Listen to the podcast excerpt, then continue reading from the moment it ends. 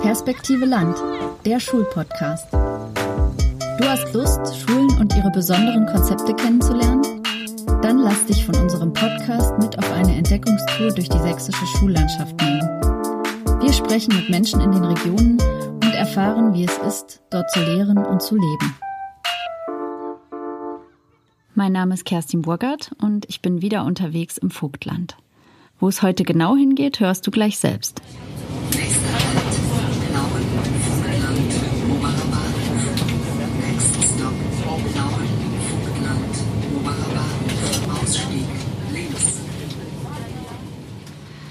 Als dritte und letzte Station der Podcast-Reise bin ich jetzt auf dem Weg zur Friedrich-Rückert-Oberschule in Plauen.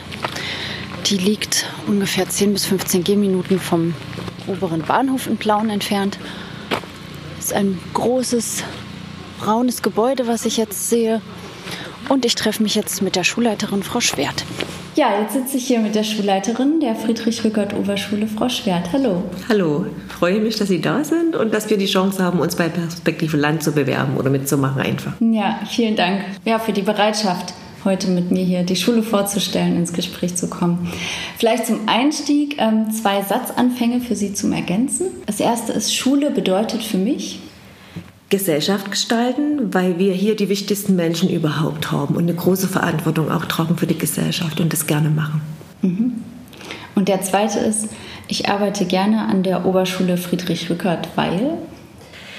Ja, es wird nie langweilig und wie gesagt, das Schönste für mich ist immer die Arbeit mit den Schülern. Ich kann mit Schülern zusammenarbeiten und natürlich auch mit meinen Kollegen. Das ist ein schönes Arbeitsfeld. Mhm. Ja. Ähm, können Sie ganz kurz die Schule vorstellen, also oder sich selbst und die Schule, dass Sie so ein paar Eckdaten geben, dass man so ein Bild bekommt? Ja, also ich bin die Frau Schwert, ich bin die Schulleiterin der Schule, mittlerweile schon zehn Jahre die, mache ich den, die Arbeit. Wir sind hier im Stadtteil Haselbrunn, sind also keine so typische Landschule, sind also auch städtisch geprägt durch den Stadtteil Haselbrunn. Wir haben Kinder aus dem Stadtteil, auch aus der Stadt, aus der Innenstadt, aber auch aus dem ländlichen Umfeld.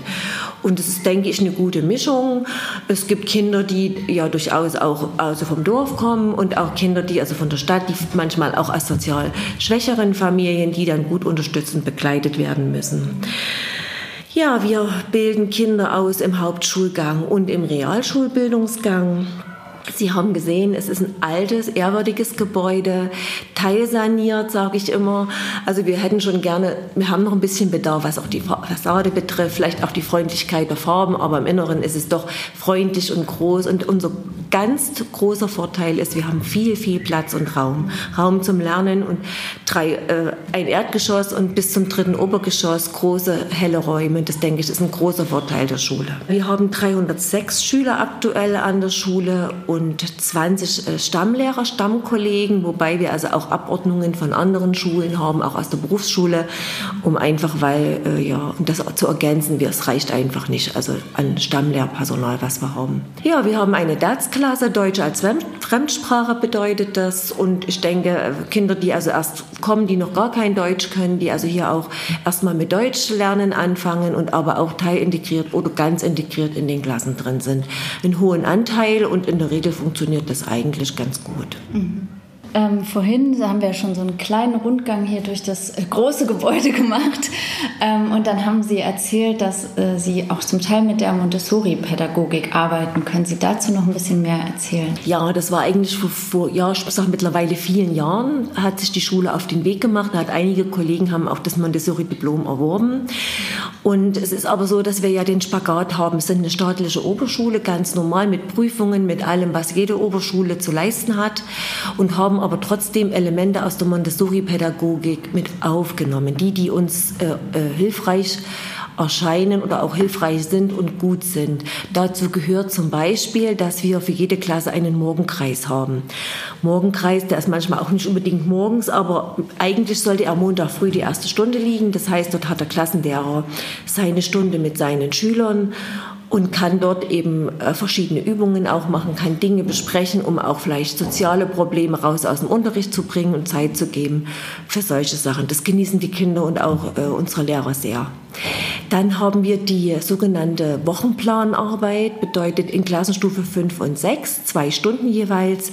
Dort wird aus den Hauptfächern Deutsch, Mathe und Englisch äh, ein Aufgabenpool bereitgestellt oder es werden also Aufgaben ja, erstellt. Die Kinder bekommen einen Wochenplan, der Freitag fertig sein muss, abgearbeitet sein muss. In der Regel fangen wir nach den Oktoberferien an, zumindest in diesem Jahr, dass praktisch die Kinder auch Selbstständigkeit lernen und lernen, äh, wann mache ich was, wie plane ich das, dass es Freitag fertig ist, wie schnell muss ich arbeiten, wie schätze ich mich ein.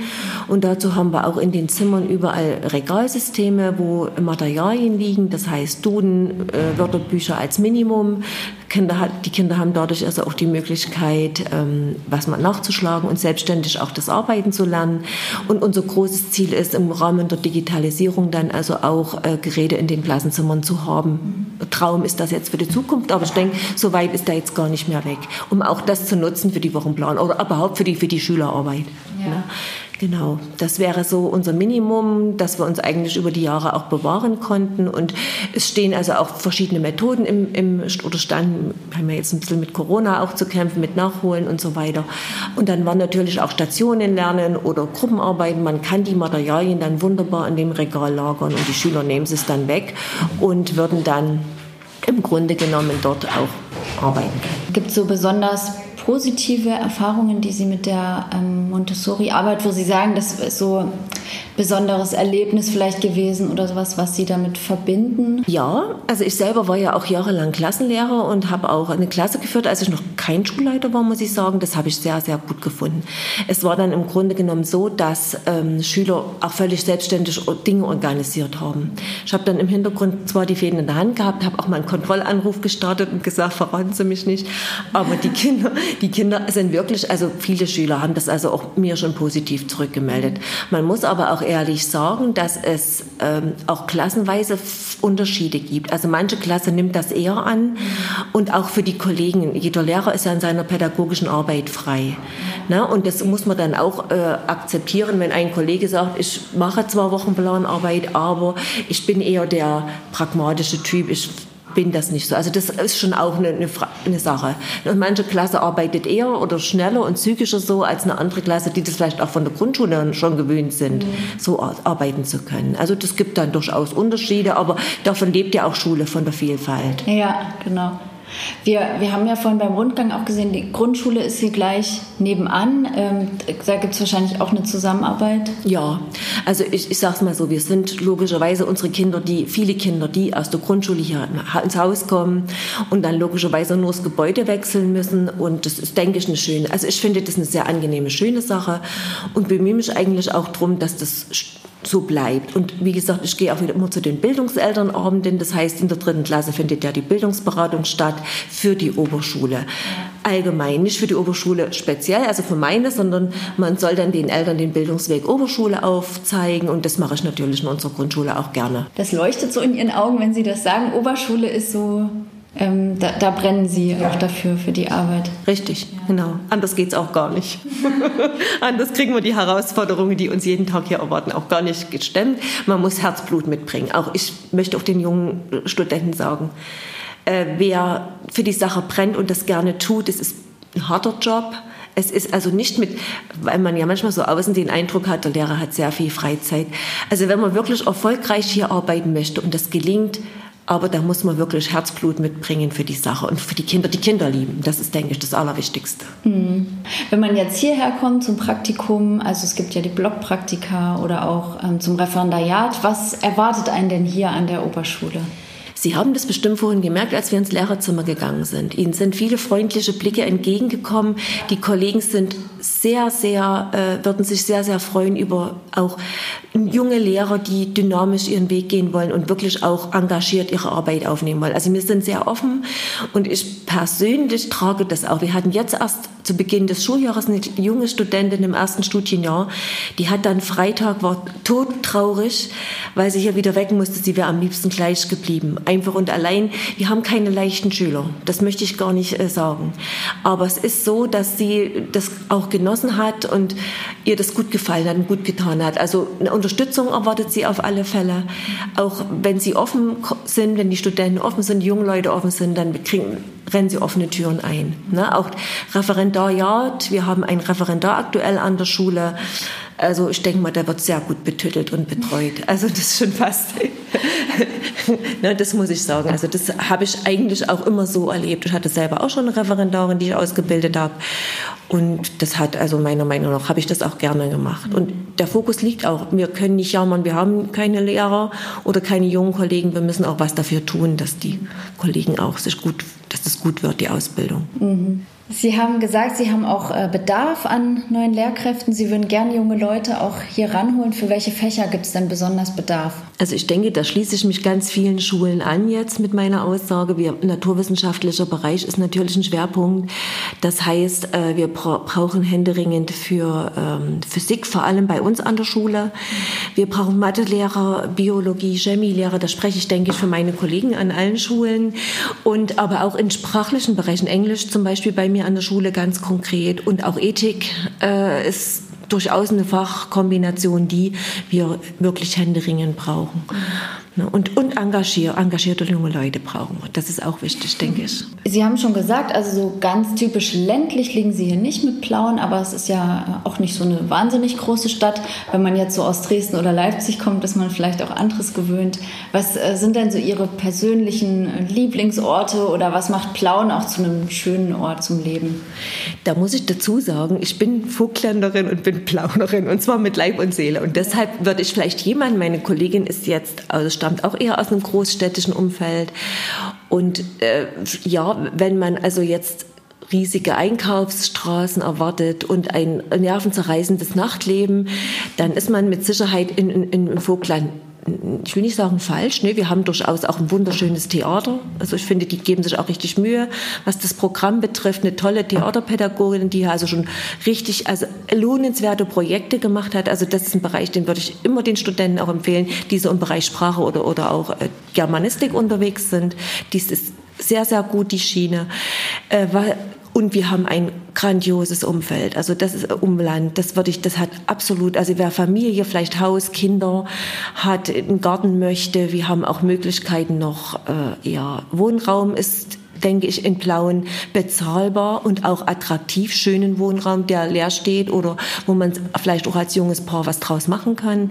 Das sehe ich als absolutes Plus. Der Euro ist was noch was wert mehr als vielleicht in Großstädten wie ich weiß, München oder Berlin. Also wir sind gut außerhalb Sachsens jetzt, ne? Aber Genau, das würde ich sagen, das ist auf alle Fälle ein großes Plus. Und wie gesagt, das Umland ist wunderbar. Wir haben also auch Sport gesehen, sportlich gesehen, ne? das obere Vogtland mit Skiregionen, mit, mit, also da gibt's Freizeitmöglichkeiten ohne Ende. Auch hier die Wälder und äh, Orte ringsrum sind wirklich toll. Also auch für eine Freizeitgestaltung. Wenn man ein sportlicher Mensch ist und vielleicht auch die Natur gerne hat, dann ist man hier wirklich gut aufgehoben.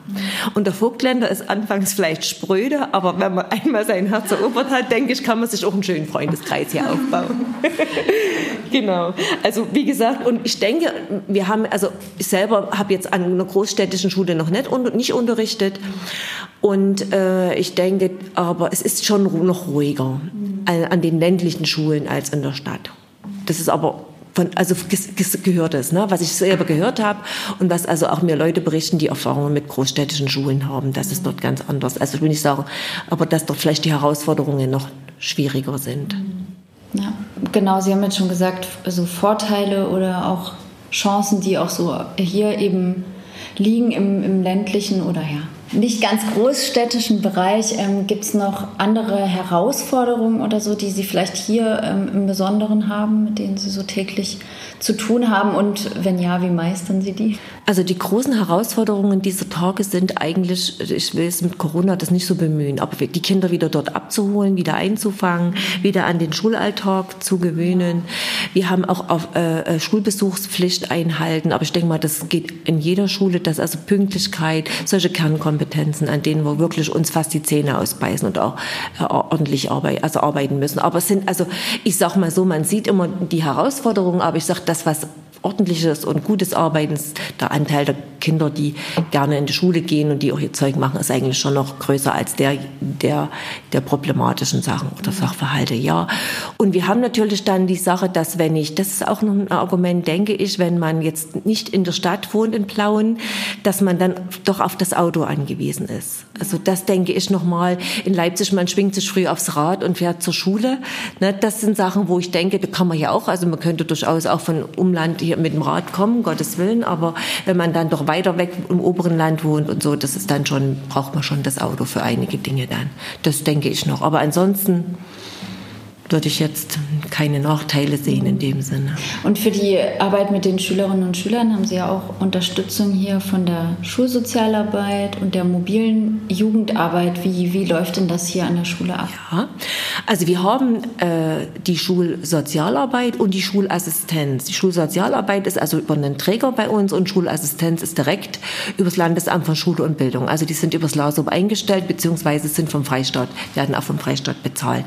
Beides sind äh, im sozialpädagogischen Bereich nicht mehr von der Schule wegzudenken. Das will ich über, also die unterstützen, das, es geht nicht mehr ohne. Seit wir die beiden haben, ist es wirklich auch für die Kollegen entlastender geworden. Es wird wirklich, es werden Arbeiten abgenommen und es werden also auch Schüler betreut und viele Schüler sehen das also auch als einen festen Halt in, in ihrem Schulleben an, dass sie zu unseren Schul zwei Frauen gehen können, zu unserer Schulassistentin oder Schulsozialarbeiterin gehen können. Und äh, des Weiteren die mobile Jugendarbeit, also, also auch als ähm, sehr niederschwellige Angebote haben die da, die kommen immer montags auf den Schulhof zur großen Pause und bieten dort Angebote und natürlich dann auch, wenn sich äh, was ergibt oder Gespräche ergeben, auch dort für die Kinder auf alle Fälle haben die schon sehr unterstützt und geholfen in vielen Dingen. Hm. Ja. Gibt es so Projekte, die in nächster Zeit anstehen oder ähm, andere Projekte, die Sie vielleicht schon länger an der Schule verfolgen? Ja, wir haben, also wir haben immer jedes Jahr mindestens eine Projektwoche durchgeführt. Also zum Beispiel einen Weihnachtsmarkt hat man alle zwei Jahre immer gehabt oder auch äh, Rückertschule on Tour, da haben wir so außerschulische Lernorte besucht. Aber es ist, muss ich sagen, durch Corona eben alles lahmgelegt worden und unser Fokus ist im Moment auf dem Unterricht. Wir müssen also erstmal wieder Ruhe in den Alltag bringen, haben aber schon Ideen. Also das muss ich sagen. Das wird auch wieder werden. Ne? Auch Sportlager hat man gehabt. Also solche Dinge, aber das muss jetzt, also das ist mühselig, das müssen wir wirklich wieder, wollen wir auch, um Gottes Willen. Ne? Aber jetzt haben wir wirklich, Berufsorientierung findet jetzt im Moment ganz viel statt. Wir haben jetzt auch nachgeholt, geholt. Wir haben immer so äh, Anti-Gewalt-Training auch einmal im Jahr mindestens für, für, die, für eine Klassenstufe. Das haben wir nachgeholt. Und wir haben einen jungen Mann, der macht ähm, Teambildungstraining, so zum Beispiel Klettern gehen, dass man so vertrauensbildend und sowas. Solche Dinge haben wir im Moment, also aktuell gerade an der Schule am Laufen. Die, die waren vorige Woche die ersten. Und das ist wieder angelaufen, weil wir sehen, in der Teambildung ist ein ganz großes. Da müssen wir wieder was tun. Nicht Vereinzelung, das, was ja Corona auch gebracht hat, das war ja notwendig, aber jetzt müssen wir sehen, dass wir wieder Teams aus unseren Schülern machen. Das ist so der Fokus. Teams bilden, sie wieder an den Schulalltag gewöhnen und den Unterricht gut in, in Ruhe machen. Ja. Und fürs Kollegium gibt es da auch äh, Teambildung oder so etwas? Ja, haben, wir haben also Ausflüge und so weiter. Aber wie gesagt, das ist alles mehr oder weniger abgeschnitten gewesen. Das müssen wir jetzt wieder in Ruhe. Äh, wir hatten immer mal Biergarten, also mal einen Biergarten, also solche Sachen. Aber ich denke mal, dass das müssen wir wieder ein bisschen mehr in den Fokus rücken. Das ist äh, ein bisschen, ich will nicht sagen in Vergessenheit geraten, aber aufgrund des täglichen, das müssen wir wieder tun. Wir waren auch schon bei Schloss Wackerbad, also solche Ausfahrten haben wir schon gemacht. Ne, was auch schön ist, das finde ich auch gut und, und das wichtig, aber, oder mal auch gemeinsame Arbeitsnachmittage, sowas haben wir schon, Projekte, pädagogische Tage. Aber wie gesagt, das ist wenig gewesen in den letzten zwei Jahren, um nicht zu sagen gar nicht. Ne? Also es muss jetzt wieder anlaufen. Mhm. Ja, Corona hat ja wirklich sehr viel Herausforderungen jetzt so gebracht für die Schulen. Wobei ich äh, eigentlich immer auch der Positive bin. Ich sage immer, was wohl hierin liegt jetzt eine Chance. Mhm. Es lag eine Chance darin, und das haben Schüler, die von den Eltern gut begleitet worden sind, auch genutzt, in, in dem ich kann ja selber auch was tun. Mhm. Wenn ich selber aktiv bin, komme ich auch zu einem Ergebnis und habe eine Verantwortung. So die Verantwortung auch liegt beim Schüler und das, das denke ich, also nicht bei allen. Manche sind auch wirklich äh, äh ins Hintertreffen geraten, aber viele haben gemerkt, wenn ich was mache, wird's auch. Ja. Das fand ich positiv. Mhm. Der, also, wenn man von positiv reden kann, um Gottes Willen, aber das war eine Chance. Ja. Na? Und jetzt müssen wir halt die Herausforderung stemmen. Das ist, was anderes haben wir nicht. Jammern nützt nichts. Es gibt eine Herausforderung, die gehört, die gehört bewältigt und die gehört einfach jeden Tag wieder aufs Tablett. Es nützt nichts. Ja. ja. Gibt es noch was, was Sie zur Schule ähm, gern noch ergänzen würden, was wir noch nicht besprochen haben? Unsere absolute Stärke, und das stehe, das, dafür stehen wir, ist, dass wir uns um die Kinder kümmern. Das ist hart, manchmal auch äh, äh, sehr schwierig und da entstehen auch Konflikte, weil es eben auch sehr fordert, manchmal auch uns überfordert. Aber wir haben auch schon viele Kinder auch mit einem guten Abschluss hier rausgebracht, wo, man, wo keiner einen Pfennig dafür gegeben hätte, wenn sie wissen, wie ich das meine. Ne? Also das ist so die individuelle äh, Betreuung und die individuelle Arbeit. Das gelingt nicht in jedem Fall, aber das ist unsere absolute Stärke. Das würde ich auch immer wieder in den Fokus rücken. Mhm. Das, das Engagement für die Kinder, jeden Tag. Mhm. Ja. Wie schaffen Sie das da als Schulleiterin auch, das Team da gut ähm, ja, aufzustellen oder zusammenzuhalten? Das ist ganz, eine ganz große, das ist wirklich die Herausforderung schlechthin, das muss ich sagen. Das ist hart und das ist schwierig und das ist auch, ja, äh, derjenige, der sich darauf einlässt, Team, also mit dem Team auch zu arbeiten. Das ist, denke ich, anstrengender als wenn, oder ich, um Gottes Willen, also herausfordernder, als wenn man so diese diktatorische Linie fährt finde ich. Also das ist eher so die Teamarbeit, sich auch darauf einlassen, auch mal einen Konflikt gehen, auch mal sich auseinandersetzen und, und, und, und diskutieren, was ausdiskutieren, was aushalten auch, äh, Kompromisse eingehen. Das, was jeden Tag auch unsere Arbeit ist, wie wir, also wie wir auch mit den Kindern leben und arbeiten müssen. Und das finde ich, ist schon anstrengend und herausfordernd, jeden Tag wieder. Ja. Das Geheimnis ist, da stehe ich auch dazu, man, ich habe immer das gerne gemacht, was ich tue. Ja. Und das ist einfach das, was, was, was das uns trägt. Und das würde ich auch jedem Studenten mitgeben. Das ist das Allerwichtigste. Überprüfen, mache ich das gerne, was ich tue. Jeden Tag wieder. Es ist manchmal auch früh schwer, ja. Manchmal habe ich auch keine Lust. Aber meistens, es ist menschlich, ne? Ja. Aber das mit Herzblut an die Sache gehen und nicht Gründe vielleicht, es viel, viel verdienen oder viel Freizeit haben, die hat man nicht. Das kann ich gleich äh, sagen. So, das kann man gleich den Studenten auch sagen. Das wird nicht so sein. Mhm. Wer, wer Erfolg haben möchte und nur der, äh, wie gesagt, man darf, man muss natürlich auch auf die Gesundheit achten, ist klar.